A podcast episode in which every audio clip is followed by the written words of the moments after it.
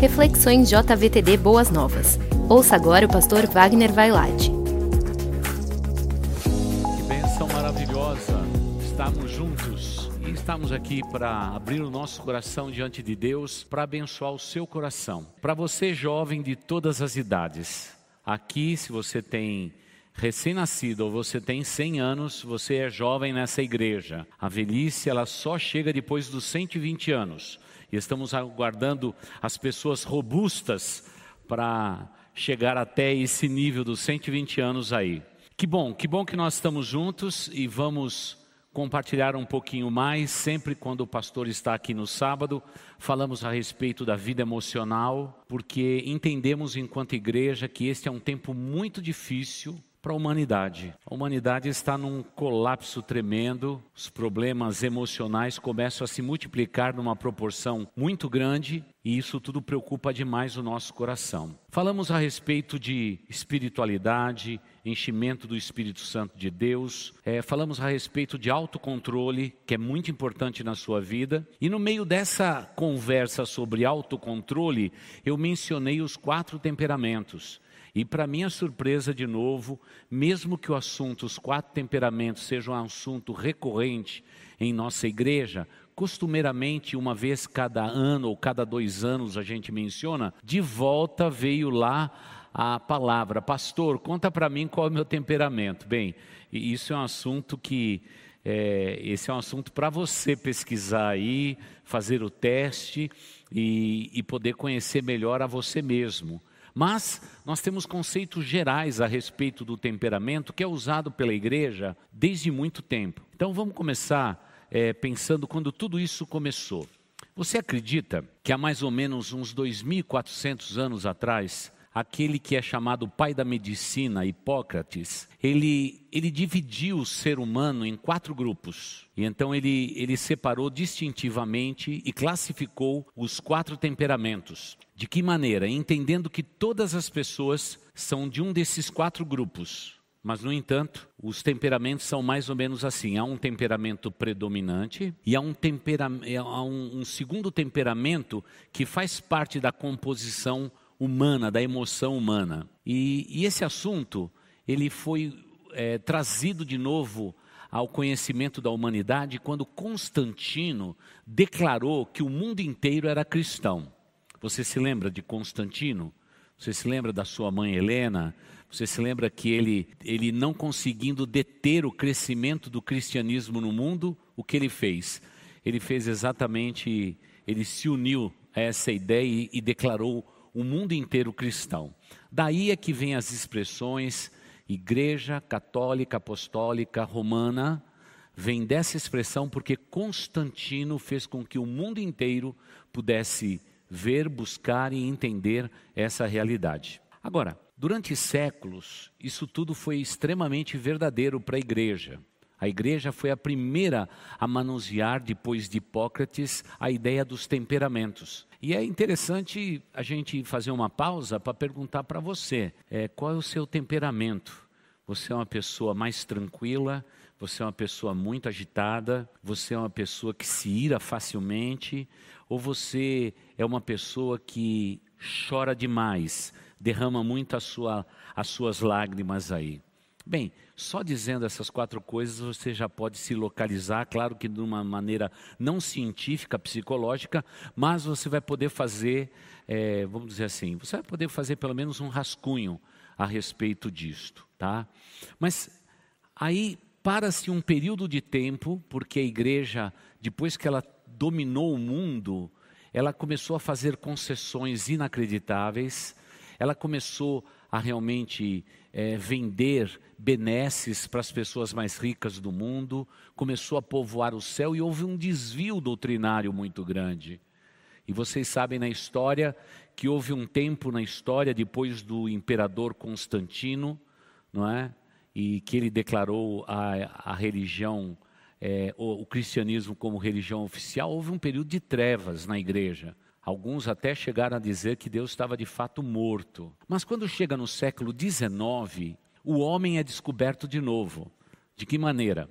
O humanismo colocou o homem no centro do universo, entendendo o seguinte: Tudo que acontece no universo foi feito propositadamente por causa do homem. É óbvio que nós sabemos disso. Deus criou todo o universo e colocou o homem para dominá-lo. Mas a humanidade ficou com seus olhos vendados durante séculos. Mas no século XIX, o humanismo ele coloca o homem no centro de tudo, dizendo que tudo era para o homem. Quando coloca o homem nessa posição, eles começaram a estudar profundamente não só a biologia humana, como vocês bem estudam, não é? Não somente a psicologia humana, mas também colocaram nesse mesmo prisma a fé humana. Então voltaram para princípios que estiveram sempre ligados à igreja. Aí ressurge a discussão a respeito dos quatro temperamentos. É interessante perceber que o conceito de Hipócrates continua o mesmo até hoje. A única coisa é que o homem contemporâneo e os estudos que são frutos desse período de tempo mais nosso é, deixa bem claro que a psicologia humana ela é um grande enigma. Você imagina pessoas como Freud, que tentou se aprofundar nos quatro temperamentos e chegou num nível de perceber que chegava quase na divisão daquilo que é a, é a razão, a emoção humana e a espiritualidade humana. Aí ele parou naquele ponto. E por motivos pessoais ele parou ali, mas sem dúvida nenhuma, todos os grandes psicólogos desde então, incluindo os teólogos, sempre incluíram a prática de dividir a humanidade naqueles quatro blocos e definindo que este é o temperamento mais predominante na minha vida e esse é menos predominante. E segundo esses mesmos teólogos, a única pessoa na face da terra que teve os quatro temperamentos completamente equilibrados foi o Senhor Jesus Cristo. Conseguimos ver no ministério de Cristo Jesus a nuance, a beleza do ministério que ele realizou na face da terra, mas eu e você, nós temos os nossos temperamentos. Então, eu vou falar dos quatro temperamentos, depois vamos estudar no sábado que vem um pouco mais profundamente. E então vamos começar então pelo mais popular de todos, o sanguíneo. O sanguíneo é o mais notável, o mais falador, o que expressa melhor o seu temperamento. É, e eu sei que você, na sua, na sua sala de aula, dentro da sua casa, você consegue distinguir rapidamente o sanguíneo. É o mais falador. Então vamos lá perguntar para você. Você é uma pessoa faladora? Você fala o tempo todo? Você, a pessoa para estar do teu lado precisa ser um bom ouvinte, porque você sempre é, tem o que falar. Você conhece quase tudo. Você consegue falar e versar sobre todas as coisas, então seja bem-vindo. Você é um sanguíneo. Naturalmente, existem aspectos positivos e negativos em cada um dos temperamentos. Não existe um temperamento melhor e um temperamento pior. Todos nós é, gozamos desse mesmo privilégio, desta igualdade que nos faz humanidade. E é interessante perceber, quanto mais se aprofunda no assunto, parece que o sanguíneo ele tem virtudes inacreditáveis. Eles são líderes naturais, são pessoas que lideram, são pessoas que é, não conseguem ficar quieto em modo nenhum, ele sempre tem que falar, ele sempre tem que estender a mão, ele diz que ajuda, às vezes ajuda, às vezes não ajuda, mas ele, ele é muito transparente, ele transpira essa alegria. Um dos momentos mais difíceis na vida de um sanguíneo é ir num funeral, porque ele tem boas piadas, ele gosta de falar de coisas engraçadas e quando ele vê determinadas pessoas naquele bloco ali, ele tem que tecer comentários a respeito delas, porque é um sanguíneo, claro que de um modo bem geral, não é? Nós estamos falando isto, não é? Segundo os estudiosos, são tremendamente falantes, expressivos, cordiais, amigáveis, comunicativos, entusiasta e compreensivo. Veja que lista bonita que nós temos aí dos sanguíneos. Agora, é claro, nem tudo é beleza, né? Os pontos fracos, indisciplinado ou indisciplinada, emocionalmente sensível, não é? Não pode falar nada com o sanguíneo. Falou com o sanguíneo, o sanguíneo já toma como pessoal. Você está dizendo, olha, tem gente aqui que está meio desanimado. E ele já logo vai dizer, sou eu. não é? Porque, infelizmente, é, este é um ponto fraco, emocionalmente sensível, não é? Improdutivo, no que sentido? Ele, ele se acumula de tarefas, mas não conclui tarefas. É a pessoa que começou já uns quatro cursos de inglês. Todos os livros estão na prateleira, mas até hoje não concluiu nenhum, não é?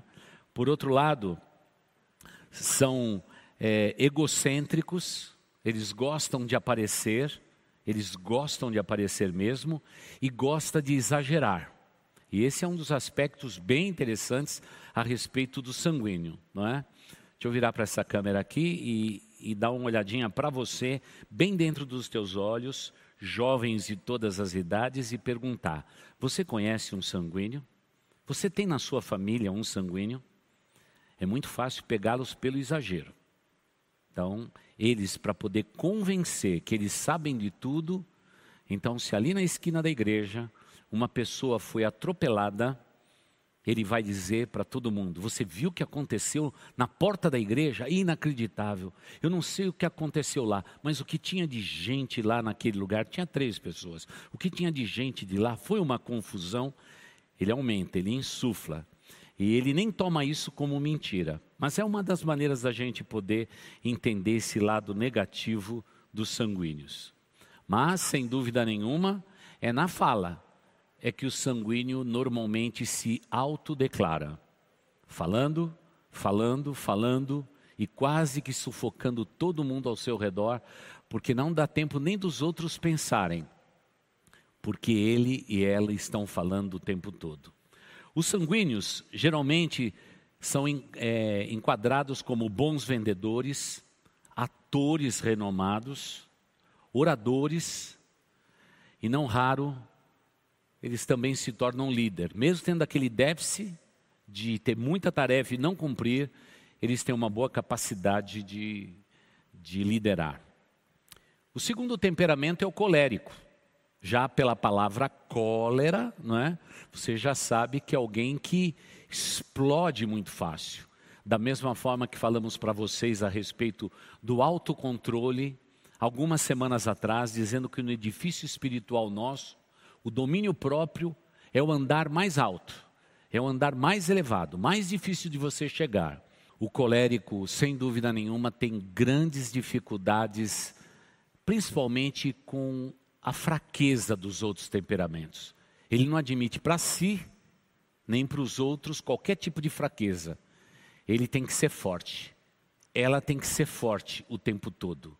E quando vê, por exemplo, dentro de casa, alguém deitado, fica muito irado, fica muito irada, porque diz: como eu posso estar trabalhando?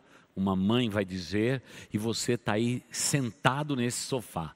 Aí imediatamente a ira vem e explode como uma erupção. Coléricos são assim. São considerados líderes natos. Eles realmente lideram o mundo. A maioria dos coléricos são líderes no mundo não é? São tanto quanto impiedosos. Nesse ponto chegam a ser até insensíveis. Tem personalidade forte. É muito fácil você distinguir alguém que tenha esse temperamento colérico. Gosta demais de controlar todas as circunstâncias, mas tem dificuldade com o seu humor e também tem dificuldade de se relacionar, se relacionar de maneira sensível principalmente com as pessoas que estão ao seu redor. Tem uma mente fervilhando de ideias. Colérico é assim.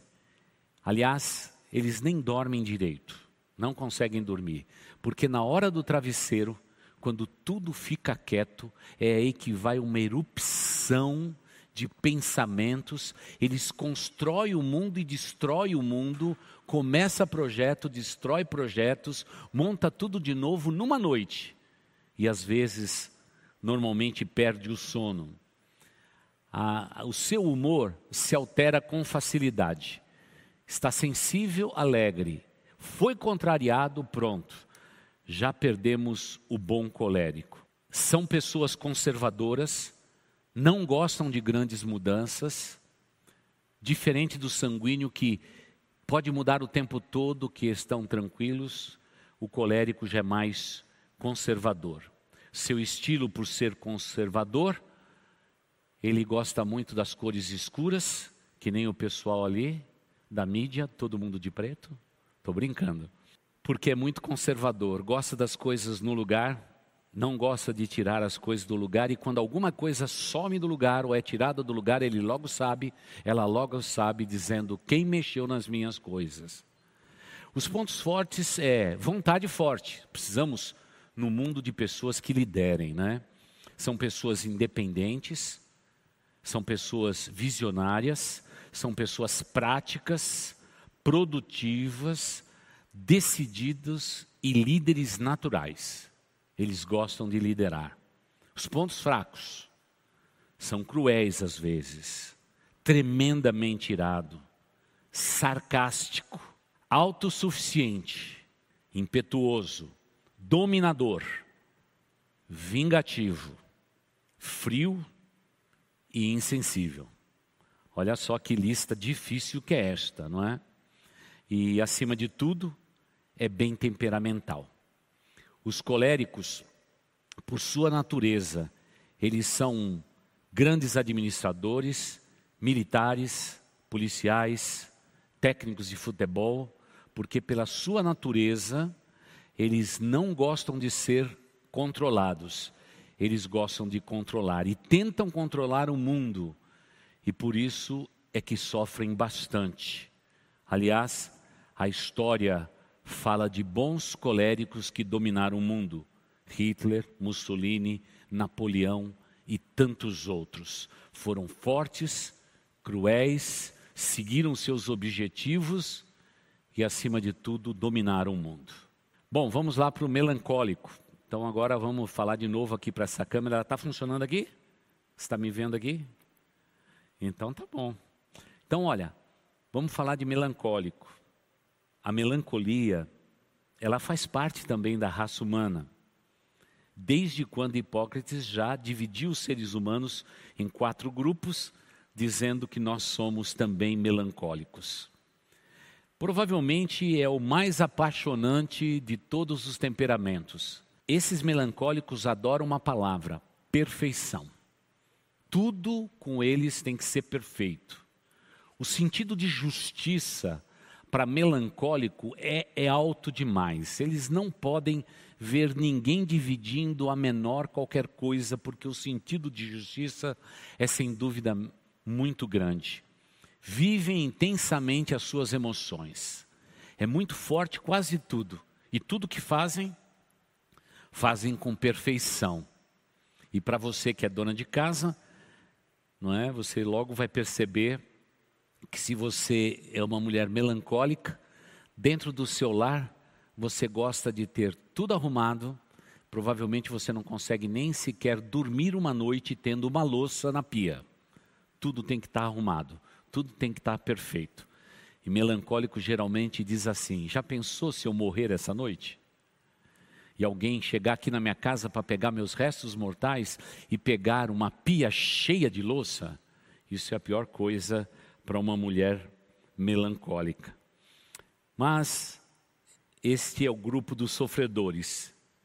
Vivem descontentes, insatisfeitos, sempre achando que está faltando alguma coisa na sua vida, porque o mundo dos melancólicos é perfeito. Naturalmente, são tomados ocasionalmente de frustração por não atingir o seu objetivo de perfeição e principalmente de olhar do lado e ao redor da sua família ver que não tem uma família perfeita do jeito que ela ou ele gostaria que fosse. São pessoas extremamente românticas, gostam realmente é, de cores que combinam, gostam de um lar bem arrumadinho. Se é um melancólico, é, se olhar para um, o guarda-roupa de um melancólico, você vai ver tudo arrumadinho, organizadinho. Parece muito com um colérico nesse sentido, não é? De gostar das coisas é, todas no lugar. O ponto forte dessas pessoas são talentosas, são pessoas analíticas.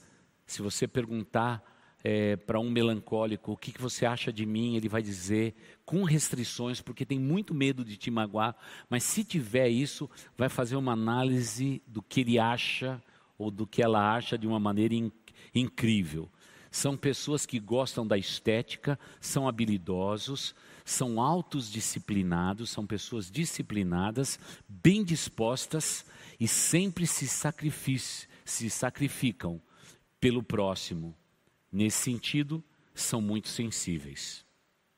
Mas, como tudo no mundo não é perfeito, os pontos fracos, vamos lá. E ainda de maneira geral, bem rápida, né? Para não cansar vocês. São autocentralizadores, gostam de tudo no controle. E principalmente quando uma circunstância foge do controle deles, eles temem, eles ficam amargurados e choram até. São desconfiados, se chegar para conhecer um monte de pessoa, vai dizer, não é? Então, vamos, vamos encenar aqui um pouquinho. Então, chegar numa reunião, é um aniversário de um parente seu. De repente chegou alguém estranho. O estranho chegou, chegou meio assim de lado, encostou na parede e tudo mais. O sanguíneo vai dizer: Como vai? Olha, um prazer enorme. E olha, quem é você? Né? O que, que você está fazendo aqui? Não, vem para cá e etc. e tal. Fleumático. Fleumático vai ficar quietinho no canto, dizendo, analisando e dizendo: quem é essa pessoa? Quem foi que convidou esse camarada para estar tá na nossa festa? O colérico vai ficar de longe e já examinando. E quando se aproximar, vai dizer: quem é você? O que é que você faz? Qual a tua atividade? Você é amigo de quem aqui? Então já vai marcar o território. O melancólico já vai dar uma olhadinha e vai dizer: será que eu posso confiar? Eu vou comer um pouco de arroz e feijão com essa pessoa para depois determinar se eu posso me abrir e ter amizade com essa pessoa. Por outro lado, são os melhores amigos que você pode ter na vida, são os melancólicos. Porque quando te ama, te ama para sempre. São pessoas que normalmente não têm um humor estável, são pessoas que estão sempre um degrauzinho para baixo. Não está naquele nível da alegria, do regozijo. Está um degrauzinho para baixo, um pouco satisfeito, um pouco receoso, um pouco receosa. Eles não são de fazer realmente uma vida social maravilhosa e normalmente são pessimistas a respeito deles mesmos e a respeito das outras pessoas que estão ao seu redor. Na, naturalmente, é, quando a, os estudiosos estudam esse temperamento, diz: neste grupo nós vamos encontrar os escritores, os cientistas, os estrategistas, os professores, os políticos, não é? E etc. Claro que a gente poderia falar mais. Eles são românticos, são de poucos amigos, mas os amigos que têm são fiéis a Ele. Porém, de vez em quando se descontrolam, não de uma maneira exagerada, mas normalmente de uma maneira muito introspectiva, eles se automutilam, se diminuem porque estão sofrendo por uma pessoa ou por outra pessoa, por não concordar com as justiças que está ao seu redor. Vamos para o fleumático. É o quarto temperamento. São os diplomatas, aqueles que sabem fazer relacionamentos. De que maneira? São introvertidos, talvez o mais introvertido de todos os temperamentos, mas vive despreocupados. São tranquilos, não compram briga de jeito nenhum. Se tiver que mudar esse copo desse lugar para esse copo, alguém tem que dizer para o fleumático: você poderia mudar esse copo para esse lado, caso contrário, o copo vai ficar ali naquele lugar. Porque são tranquilos por natureza. E se você tem um marido fleumático, você precisa contratar um pedreiro, um marceneiro para cobrir todos os defeitos que tem a sua casa, minha irmã. Porque, sem dúvida nenhuma, ele é muito tranquilo e o que depender do fleumático nada vai ser feito. Só se de repente um colérico ficar do lado e dizer: você tem que fazer, aí as coisas vão funcionar. Caso contrário, são tranquilos demais. sempre de boa vida, evitam todo conflito, preferem guardar para si mágoa, ressentimento e tristeza, e, acima de tudo, jamais vão entrar numa contenda ou iniciar uma contenda, diga-se de passagem. Controlam normalmente as pessoas porque são tranquilos demais e estão sempre presentes. Não vão para muito longe. Esse é o grupo que não gosta muito de shopping center. Nunca é, faz hoje o que deveria deixar para amanhã. Sempre deixa para amanhã aquilo que eu não vou fazer hoje. Não é? Os pontos fortes são calmo, quietos, digno de confiança, são pessoas bem objetivas, são pessoas que têm diplomacia, são eficientes, organizados, prático, contam piada muito bem. Aliás, as melhores piadas dos quatro temperamentos vêm deles mesmos, não é? E acima de tudo, não é? É condescendente, é extremamente parcimonioso com as pessoas e, e normalmente deixa para amanhã as coisas. Se empurra com a barriga, a gente já sabe claramente qual é o temperamento. E por talvez serem indecisos, um tanto quanto temerosos e às vezes desmotivados, nós concluímos que essas pessoas são folgadas e tranquilas. Você tem alguém aí é, desse nível? Então dá uma olhadinha aí se tem. Agora, por favor, não vale ficar lá dizendo ah, você é colérico, você é sanguíneo, já descobri tudo. Irmãos, a gente precisa pesquisar muito. Mas por que, que eu estou dizendo de forma geral tudo isto? Para poder concluir, claro que com a Bíblia, não é? E em poucas palavras, parece que a gente não consegue reduzir mais de dois mil anos. E principalmente entender esse ser humano que Deus, pela sua vontade, os tornou sanguíneos, coléricos, melancólicos e fleumáticos, os colocou lá no Éden e, acima de tudo, disse: Crescei, multiplicai, enchei a terra e domine toda a terra. Quando Deus deu essa autorização, naturalmente ficou ali estabelecido exatamente o que deveria acontecer. Quando eu falei de temperamento, alguém fez uma pergunta e ela foi repetida três vezes na internet e no, também no Fale Conosco da igreja, qual era o temperamento de Jesus e, em segundo lugar, qual era o temperamento de Adão e Eva. Bem provavelmente, diziam os estudiosos, que Adão e Eva tinham os quatro temperamentos de maneira organizada. Todos eles, quando saíram das mãos de Deus, a sua descendência, cada um deles vai usar o caminho natural, conforme lá atrás hipócritas Hipócrates já não é hipócrita não. Hipócrates, ele já determinou que são quatro temperamentos, um predominante e um em menor intensidade com isto. A pergunta outra é como que se faz testes. Não, os testes podem ser feitos. Eles não são baratos, mas uma pessoa pode fazer um teste de temperamento. Existem muitos desses que você responde na internet. Esses não são os que eu estou indicando, mas principalmente quando você vai fazer né, a sua aptidão profissional, normalmente é introduzido também em algumas clínicas especializadas a questão do temperamento para definir o seu temperamento, o maior, o menor e qual é o caminho que você deve usar. Pastor, como é que fica isso quando a gente aceita Jesus? Essa é uma boa pergunta. Né? E eu sei que você já aceitou Jesus. Todos nós que entregamos um dia o nosso coração e a nossa vida a Jesus, nós estamos sendo transformados dia a dia, pelo ouvir da palavra de Deus. O ouvir da palavra de Deus é muito importante para nós, como vocês estão fazendo agora.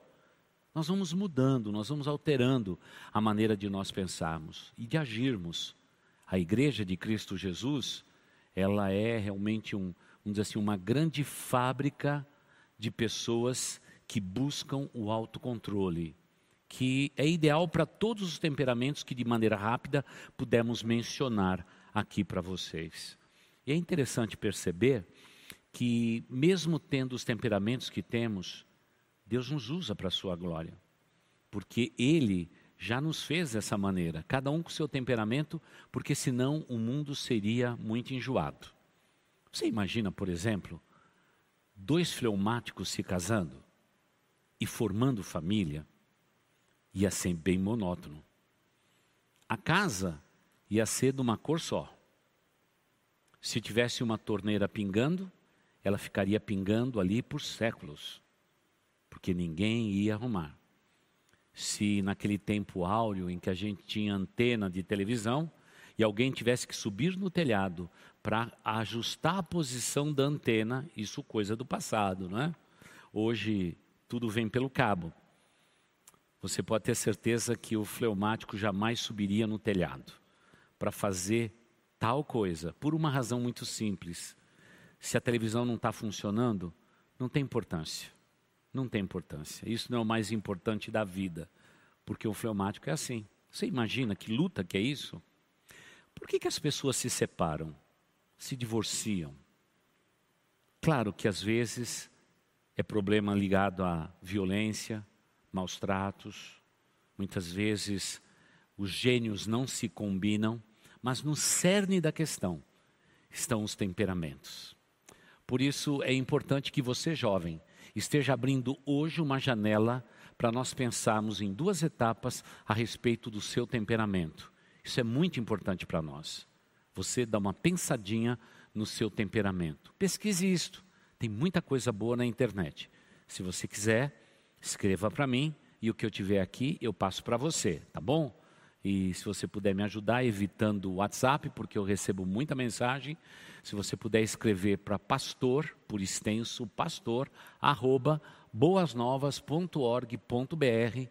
Você escreve para mim, eu vou pegar o que eu tenho e vou mandar para você, para você estudar, tá bom? Se você não quer nem pesquisar no Google, eu já estou descobrindo qual é o teu temperamento. Você é um bom sanguíneo e já está dizendo: opa, vai estar tá tudo fácil? Tudo mastigado? Deixa eu mandar o um e-mail para o pastor. Mas pode mandar, tá bom? Mande um e-mail para mim, pastor por extenso, arroba boasnovas.org.br, no lugar que você estiver nos assistindo, quer aqui perto da igreja, longe da gente, no Brasil ou no mundo, pode escrever que eu mando para você aquilo que eu tenho, tá bom? o segundo temperamento que gostaria de usar né, desta é, facilidade, provavelmente são os fleumáticos. Eles vão dizer-se: Eu acredito no pastor, o pastor está dizendo que conhece um pouco do assunto, deixa eu usar dele. Não é? Pode ter certeza. O colérico, ele vai dizer: Vou pesquisar. Eu não vou aceitar as coisas do jeito que estão falando. Eu vou descobrir por mim mesmo a respeito disso. O melancólico vai dizer: eu vou pagar alguém para me ensinar essa história direitinho a respeito dos temperamentos. Eu vou tentar descobrir. Agora, se nós estamos numa igreja, nós estamos aqui para melhorar. Temos que minimizar os pontos fracos e valorizar os pontos fortes. Então, deixa eu terminar não como pretexto, com um texto bíblico que a gente já estudou aqui, em Gálatas tá bom? Nós vamos então, eu vou terminar com essa leitura bíblica, Gálatas capítulo 5, os versículos de 18 a 23. Olha, desde que nós estamos falando de vida emocional, estamos sempre baseando nesse texto, que você já deve ter anotado aí por inteiro na sua Bíblia. Gálatas capítulo 5, os versículos de 18 até 23, tá bom? E o apóstolo Paulo vai nos dizer assim, em Gálatas capítulo 5, verso de 18 a 23. Eu vou terminar com ele, porque começamos lá atrás também falando sobre isso. Diz o apóstolo: Mas se vocês são guiados pelo Espírito, não estão mais debaixo da lei. Ora, as obras da carne são manifestas. Dois pontos.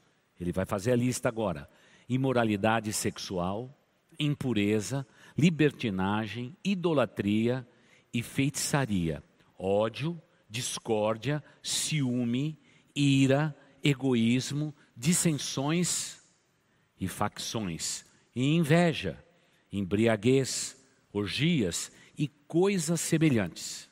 Eu os advirto, como antes já os adverti, que os que praticam essas coisas não herdarão o reino de Deus.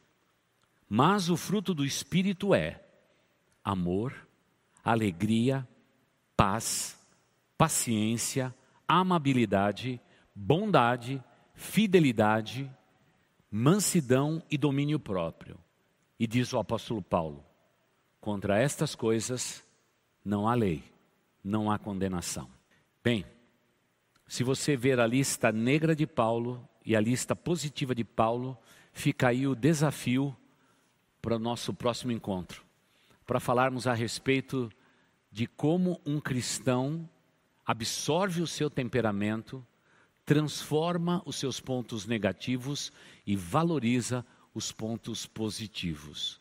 Tudo isso pelo Espírito Santo de Deus que nos foi dado.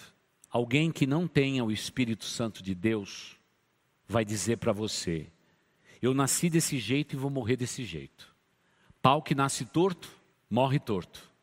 Não, eu sou incorrigível. Mas nunca um cristão vai usar qualquer uma dessa expressão. O cristão vai dizer: pau que nasce torto pode ser endireitado pelo Espírito Santo de Deus. Eu nasci desse jeito, mas eu preciso ser transformado. Como oleiro, pego o barro e o transforma num vaso bonito. Assim eu quero ser nas mãos do nosso Deus Todo-Poderoso. Quero ser vasos ou barro em suas mãos. É interessante que quando Deus coloca a mão nessa massa barrenta e coloca na roda para fazer um vaso de honra para sua glória, ele sabe que esse vaso de barro é de barro. Ele sabe como tudo foi dividido e como Deus estabeleceu a organização da humanidade. Porque se Deus tivesse criado só coléricos, quem é que serviria a humanidade? Se ele criasse simplesmente melancólicos, quem iria para a guerra? Se ele criasse todas as pessoas que são extremamente proativas, seria dos fleumáticos? E assim por diante.